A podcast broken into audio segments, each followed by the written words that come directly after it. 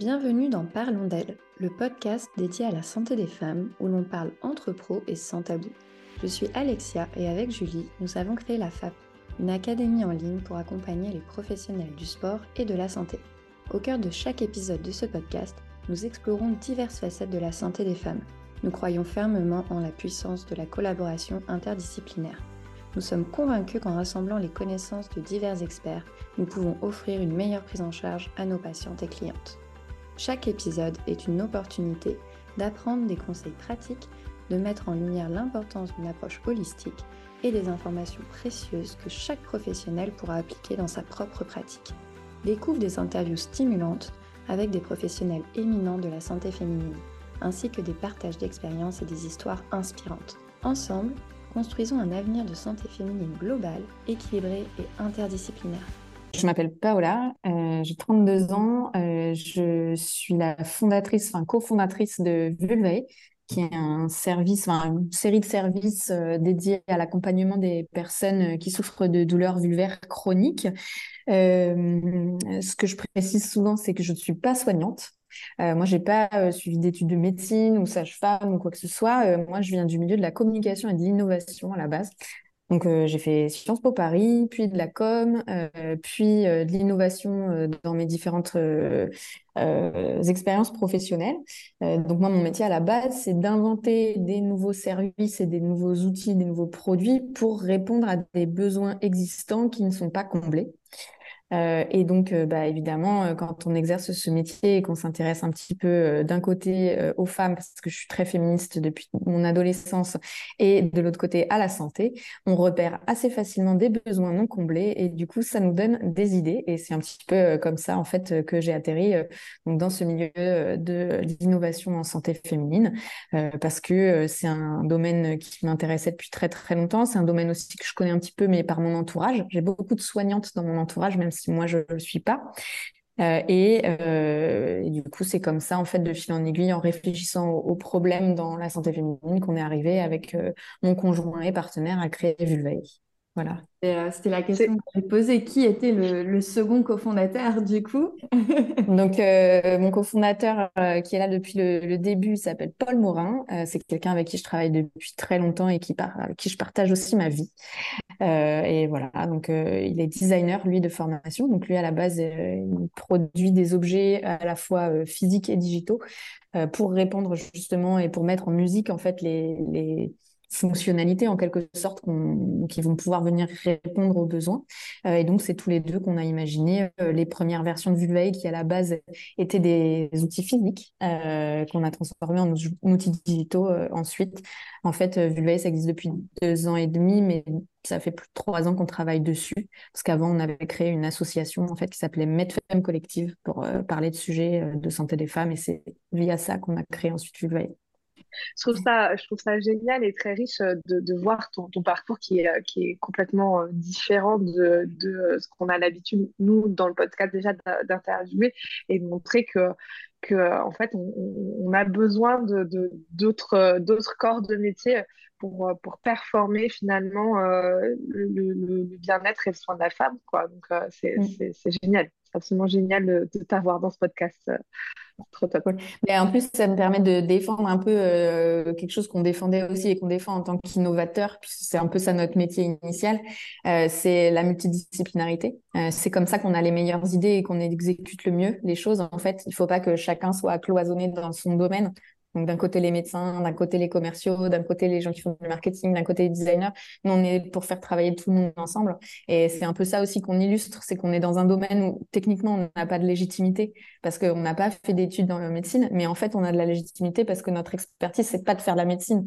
Euh, nous, moi je, je réinvente rien, je prends juste des connaissances qui existent et je les transforme. Et c'est un peu ce que fait aussi euh, euh, mon partenaire. Et, et, c'est ça qui fait que il y a des choses qui marchent et qu'on invente qu'on n'aurait pas inventé autrement euh, et du coup, c'est pour ça aussi que c'est intéressant de, parler à des soignants souvent. Euh, c'est parce que c'est on apporte cette perspective euh, toujours en complément en fait ou en travail ensemble quoi. Jamais pour remplacer ou pour dire qu'on va faire mieux, mais pour dire qu'on fait mieux mais quand c'est tous ensemble. Totalement. Et puis cette prise de recul du coup que tu peux avoir en, ayant créé cette communauté, j'imagine, parce que du coup, tu as dû échanger avec des centaines de femmes pour essayer d'identifier quel était le besoin. Comment est-ce que tu as fait ce, ce travail justement euh, de questionnement qui t'a amené à te dire, OK, on part sur ce projet-là parce que c'est là où il y a le plus de besoins? Bah, en fait, ça a été assez itératif et en même temps assez organique. Euh, donc, comme je disais à la base, on a commencé par créer une association euh, autour de. Notre objectif, c'était de euh, faire de la prise de conscience autour de l'inégalité qui existe dans le système de santé, dans le traitement des femmes versus des hommes, en abordant plein de différents sujets sur lesquels on parlait assez peu à l'époque, mais on parlait beaucoup d'endométriose, beaucoup des maladies cardiaques, beaucoup des douleurs sexuelles, mais on parlait de plein de choses différentes. Euh, et, en fait, donc euh, avec l'association, on a créé une communauté sur Instagram, euh, on a commencé à faire des appels à témoignages. Donc effectivement, j'ai parlé à beaucoup de personnes.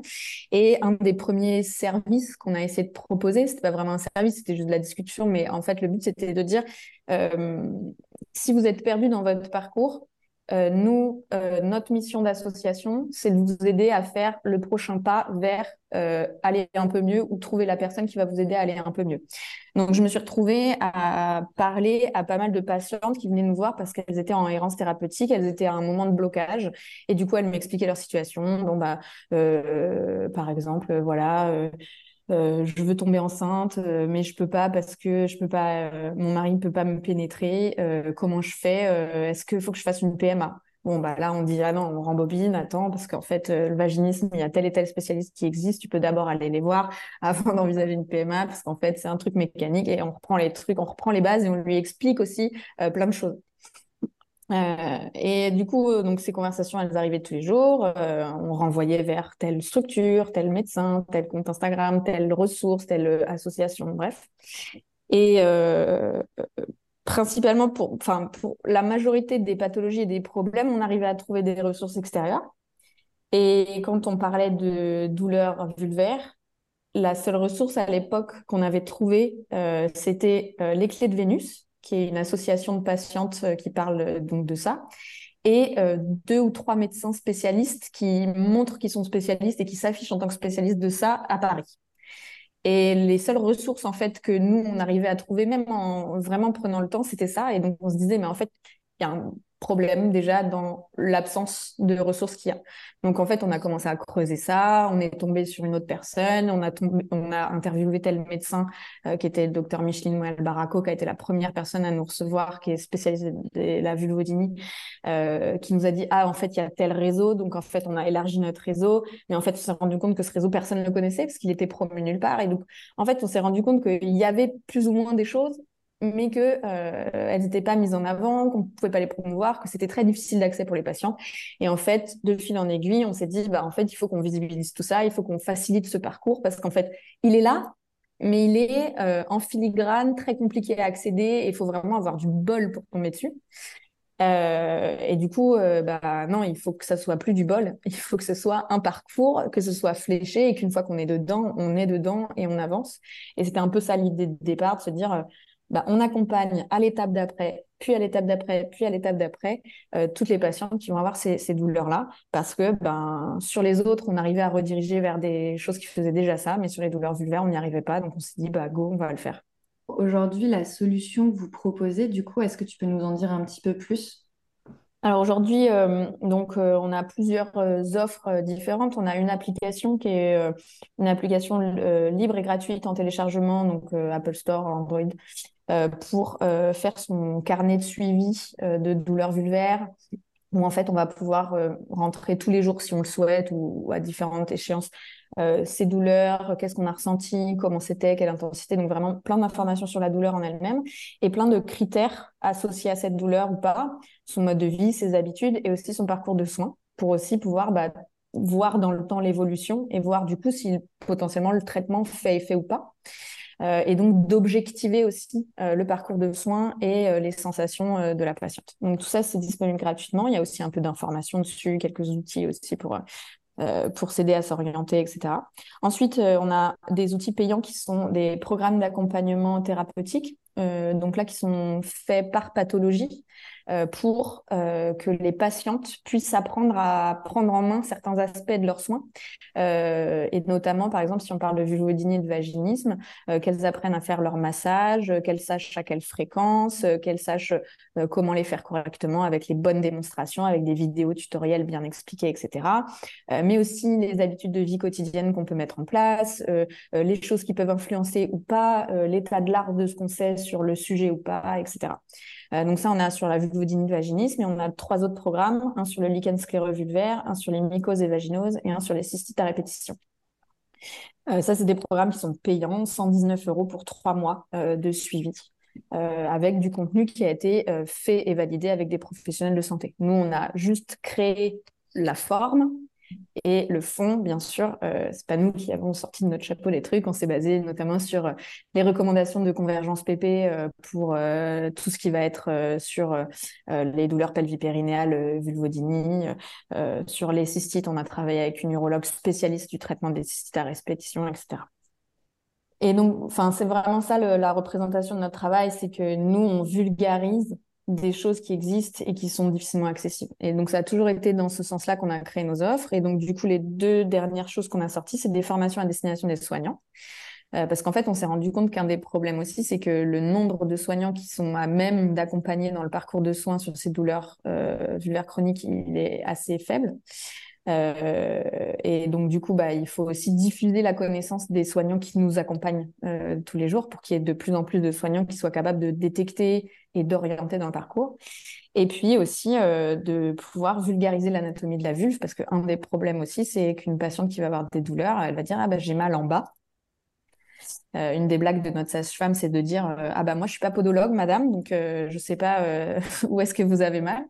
et je trouve que c'est assez évocateur. Enfin, quand elle nous a fait cette blague, c'est ça, c'est qu'en fait elle dit en bas parce qu'elle sépare la patiente. Il y a beaucoup de patients qui savent pas. Et il y a aussi beaucoup de praticiens qui n'ont pas les bons outils pour faire l'éducation thérapeutique. Donc, on a créé une petite peluche d'éducation thérapeutique qui est à la fois utilisable par des soignants, mais aussi directement par les patients, parce qu'en fait, la peluche, est faite de manière à ce qu'elle s'explique elle-même. Quoi. Euh, les couleurs et la petite carte qu'il y a avec, bah, en fait, ça permet d'avoir une lecture très simple de son anatomie et de s'auto-observer aussi derrière. Voilà un petit peu tout ce qu'on fait, toutes les solutions euh, qu'on a aujourd'hui euh, à disposition. Top. Et tu parlais tout à l'heure de, voilà, de ta personnalité aussi et de ton parcours féministe. Est-ce que tu peux nous partager ton point de vue par rapport justement à la gestion des douleurs féminines, à cette prise en charge et Comment est-ce que toi, tu, vois les choses et quel est ton combat par rapport justement euh, à, ce qui est aujourd'hui euh, existant? J'ai envie de sortir de l'opinion et de parler de faits parce que en fait souvent on va rapporter ça à des opinions de ah moi je trouve que c'est maltraité non en fait c'est un fait euh, une femme quand elle se plaint de douleur il y a plusieurs études qui le montrent bah, en fait le délai de traitement et le type de prescription qu'on va lui faire ne sont pas les mêmes euh, une femme qui se plaint de douleur à la poitrine euh, quand elle arrive aux urgences, on va lui prescrire des anxiolytiques et on va pas du tout penser à un, infarctus, euh, enfin une maladie cardiaque. Une femme qui se plaint aux urgences d'une douleur, on va prendre 10 ou 12 minutes de plus à la traiter, à la perfuser avec un antidouleur versus un homme. Enfin, il y a, au-delà de mon avis personnel de féministe, il y a des études aujourd'hui qui prouvent que le traitement de la douleur chez la femme est pas du tout le même que chez l'homme. On prend beaucoup moins au sérieux la plainte de la douleur chez la femme. Et euh, du coup, moi, en tant que féministe, j'ai étudié sociologiquement et historiquement d'où ça vient. Euh, et euh, bah, rapidement, pour faire un truc un peu raccourci, mais l'expérience de la douleur dans le genre féminin, il est intrinsèque. quand on est une femme, on souffre. c'est ce qu'on nous répète depuis toujours, depuis la Bible. Tu enfanteras dans la douleur. Donc c'est ancré en fait historiquement à toutes les étapes. Euh, la douleur est une fatalité à laquelle on ne peut pas remédier. La première fois ça fait mal, les premières règles ça fait mal, l'accouchement ça fait mal. En fait c'est tout, tout, est, tout, est, tout est douloureux. C'est presque un rite de passage de la féminité. Euh, et, du coup, c'est aussi pour ça, en fait, euh, et c'est avec cet héritage euh, social et culturel qu'on se retrouve aujourd'hui avec des études qui prouvent qu'encore aujourd'hui, effectivement, on traite la douleur différemment. Et l'idée, c'est pas de blâmer euh, les médecins et tout, hein, parce qu'en fait, le problème, c'est un système, euh, c'est une éducation, c'est une société qui nous a fait intérioriser ça.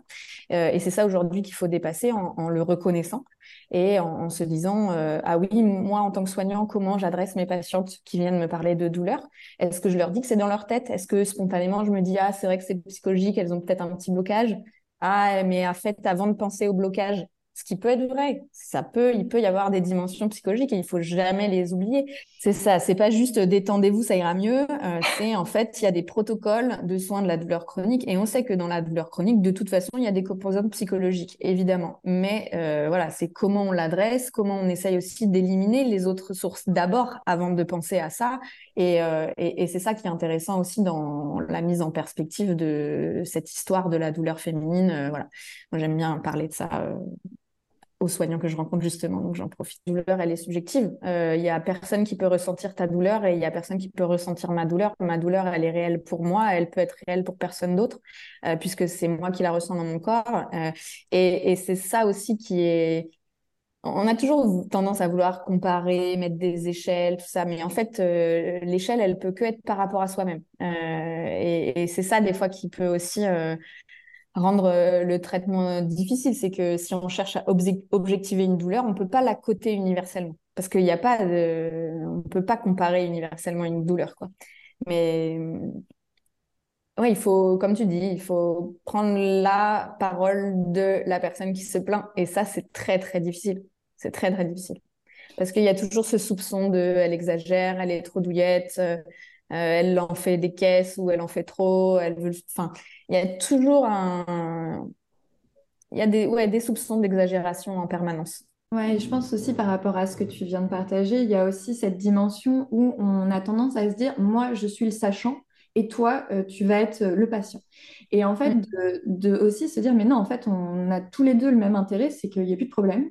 Et en fait, de ne pas se mettre forcément dans cette position toujours de c'est moi qui sais, toi tu sais pas, et donc en fait c'est moi qui sais ta douleur. Et non, en fait, de se dire la patiente, elle, est totalement intégrée dans la prise en charge en fait, et elle sait ah bah oui. mieux. Oui, et puis en fait, le, le soignant, il est sachant sur son domaine d'intervention, mais il peut pas être sachant sur le corps et le ressenti interne du corps de sa patiente. Et, et c'est vrai que c'est ça qui est problématique, c'est que être sachant, évidemment, il y a une expertise que la patiente n'a probablement pas, euh, excepté si elle exerce le même métier, mais euh, elle elle connaît pas son corps scientifiquement de la même manière. Mais du coup, par contre, ce qu'elle sait et que le sachant soignant en face ne sait jamais, c'est ce qu'elle vit à l'intérieur. Et, même si la douleur était exagérée, c'est significatif de quelque chose. Et c'est ça qu'il faut aller chercher. C'est pourquoi elle a ce besoin-là, pourquoi elle dit ça, pourquoi? Et c'est pour ça aussi que c'est toujours difficile d'adresser la douleur si on n'écoute pas. C'est que euh, une plainte de douleur, au-delà de la douleur elle-même, qui est une souffrance physique qu'il faut traiter, parfois elle est aussi symptomatique d'autres choses qu'il y a derrière. Et si on veut traiter la douleur, il faut aller chercher et il faut prendre le temps. Et c'est ça aussi qui est difficile dans le contexte actuel de soins, c'est le temps. Il n'y a plus de temps. On compresse de plus en plus le temps. Et je pense que c'est ça aussi qui est difficile quand on veut traiter la douleur, c'est qu'on a besoin de temps d'écoute que beaucoup de soignants malheureusement n'ont pas à cause des contraintes de plus en plus euh, dans le système de santé. Je pense que c'est ça aussi qui, rentre en compte euh, en, tant que, soignante. Je pense qu'il y, a effectivement le temps, le temps d'écoute. Euh, on essaye toujours de, prendre le temps d'écouter nos patients, ça c'est indéniable. Mais il y a aussi, je pense, cette difficulté en tant que soignant, et, et là je classe beaucoup de soignants dedans, c'est cet aspect psychologique, c'est cet aspect perception quand on a euh, une coupure, on va recoudre, c'est mécanique, c'est voilà, on, a un problème, on a la solution. Quand c'est une expérience, euh, et ben là c'est plus compliqué parce qu'il va falloir adapter. c'est toujours le cas, on adapte toujours un traitement à sa patiente, mais là encore plus, encore plus dans tout ce qui est douleur, euh, encore plus dans, dans, dans les douleurs euh, pelviennes parce que euh, euh, parce que il y, a, y, a tout un contexte et, tu en parlais très bien tout à l'heure à la fois c'est une zone intime mal connue il y, a, y a le contexte culturel derrière il y a le vécu peut-être des fois un traumatisme qui fait qu'il faut prendre tout ça en compte et que il faut arriver à à mélanger tout ça pour lui proposer le traitement adapté. Et c'est là que la pluridisciplinarité va être, euh, va être la plus importante, où il va falloir à la fois avoir ce côté très médical, ce côté physique, ce côté psychologique, cet accompagnement. Euh, on, le sait, le, meilleur traitement pour euh, ce type de, de problématique, c'est la prise en charge et l'écoute. Ouais, et le, à nouveau, la multidisciplinarité, comme tu dis, hein, c'est, crucial parce qu'en fait, euh, souvent, traiter le physique va pas tout résoudre, euh, traiter le psychologique va pas tout résoudre, traiter euh, une plaie va pas tout résoudre. Enfin, y a, y a, tout, tout est intriqué. Et puis, on oublie souvent qu'une fois que le sillon de l'association de la douleur est, est créé dans la tête, enfin, dans le système nerveux, voilà, ben, en fait, après, il faut aussi le rewire, le déprogrammer. Voilà, exactement. Et et, c'est assez, euh, assez compliqué. Moi, je, enfin, souvent, quand j'essaie d'expliquer ça à, des gens, c'est. Moi, par exemple, j'ai toujours eu des problèmes de dos. Et donc, du coup, euh, quand je vais partir en randonnée, je vais tout de suite euh, penser à mon dos parce que je me dis, ah, je vais avoir mal. Et en fait, le fait de me dire je vais avoir mal, ben en fait, je vais avoir mal parce que voilà. Et c'est tout aussi cette rééducation-là qui est pas de ma faute, mais qui est effectivement euh, un, truc qu'il faut aussi soigner. Et ça, c'est l'écoute. Euh, euh, au-delà de me donner des antidouleurs, il faut aussi m'apprendre à faire des rituels qui me font du bien, prendre des routines et, reprendre confiance dans le fait que je ne peux aussi ne pas avoir de douleur.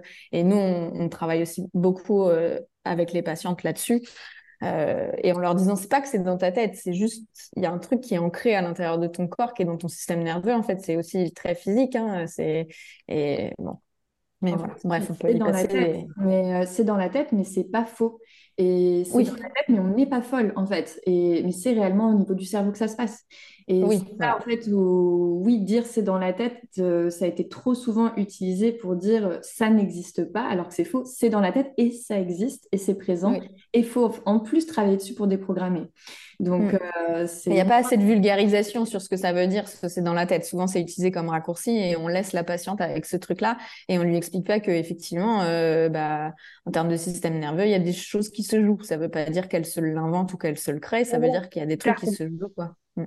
Et par rapport justement à la prise en charge de ces douleurs vulvaires chroniques, euh, comment est-ce que en tant que, professionnel, on pourrait déceler euh, Est-ce que tu aurais des, questions euh, qu'on peut poser qui pourraient être, permettre de mettre en évidence et de réorienter ensuite plus facilement? Bah alors ça dépend avec quelle plainte la patiente arrive. Euh, mettons, euh, bah, en fait déjà le premier problème, c'est euh, que les patientes ne vont pas consulter. Euh, c'est que en fait, une partie des patientes se disent j'ai mal, mais c'est normal, donc j'ai pas besoin d'aller voir un médecin pour ça, donc je serre les dents et je souffre en silence. ça, c'est Malheureusement, euh, en tout cas, euh, c'est l'impression que j'en ai. Euh, j'ai pas de statistiques pour le valider parce qu'on n'a pas assez d'études sur le sujet, mais c'est l'impression de la majorité des patientes qui, du coup, se disent ce n'est pas une maladie, c'est un problème sexo. Et donc, du coup, c'est ma sexualité qui a un problème. je ne vais pas consulter un médecin pour ça. du coup, je pense que quand on est gynéco ou sage-femme et qu'on est exposé à des femmes régulièrement qui viennent consulter euh, de manière assez routinière, en fait, finalement, pour soit une contraception, soit leur euh, examen annuel, des choses comme ça. Il faut pouvoir intégrer effectivement dans, dans son questionnaire, dans son anamnèse, euh, des choses qui peuvent faire surgir ce sujet de la douleur sexuelle. donc, s'aventurer dans le terrain de la sexualité et de la sexologie, ce qui n'est pas toujours évident euh, quand on est gynéco ou sage-femme et pas forcément formé ou pas forcément même à l'aise à parler de ces sujets. Et demander euh, bah, comment se passe votre vie sexuelle, euh, est-ce qu'il il y a des choses qui vous satisfont, des choses qui vous satisfont moins, est-ce qu'il y a des choses que vous pensez qui pourraient se passer mieux ça dépend aussi comment on est à l'aise d'aborder ce sujet, mais allez quand même demander euh, si euh, au niveau des sensations sexuelles, au niveau de la vie sexuelle, euh, tout va bien ou est-ce qu'il y a des gènes, est-ce qu'il y a des choses récurrentes, voilà. en fait, rien que le fait de poser la question, ça en devient un motif légitime de consultation. Parce que si votre gynéco, quand vous y allez tous les ans, il vous pose la question de la sexualité, bah, peut-être la première année, vous n'allez pas oser. Peut-être la deuxième année, vous n'allez pas oser. Peut-être la troisième année, vous allez vous dire, ah, quand même, ça fait trois ans qu'il me posait la question, peut-être qu'il faut que je lui parle de ces trucs que j'ai eus. Et alors, ça prendra toujours du temps, mais en fait, au fur et à mesure, ça devient un, truc qu'on intériorise comme étant une vraie question légitime et pas juste euh, comment ça va votre contraception euh, et euh, venez, on fait l'examen, eh ben, tout va bien. voilà, il faut aussi prendre le temps de, de parler de ça. Donc, je dirais que la première idée, ce serait que même quand on consulte pour autre chose ou pour quelque chose qui a l'air routinier et tout, essayer de mettre dans son anamnèse deux, trois questions qui vont essayer euh, de euh, creuser ce sujet de la sexualité, santé sexuelle et euh, des sensations sexuelles. ça peut être intéressant parce que c'est aussi, déjà, c'est un comme ça qu'on va inciter la patiente à dire ah, c'est vrai que peut-être en fait, il y a depuis deux, trois jours ou depuis deux, trois mois, euh, j'ai un peu ça, mais bon, je me suis dit que c'était pas très, très grave, ça arrive à tout le monde. Et là, on va pouvoir lui dire, ah bah non, ça arrive pas forcément à tout le monde, ça peut être... Euh, et on peut engager la conversation. Et puis, même si elle n'arrive pas à en parler tout de suite, ça crée ce, ce truc. Euh. Et puis après, bon, bah, il y a la patiente qui vient et qui se plaint de ça. Et là, dans ce cas-là, il faut vraiment euh, tout de suite lui dire euh, ah oui, euh, il y a des causes qui peuvent expliquer ça. Ce sont des choses de santé sur lesquelles il y a des traitements, des soins, et donc on va essayer d'identifier ce que c'est pour pouvoir vous recommander les soins les plus pertinents.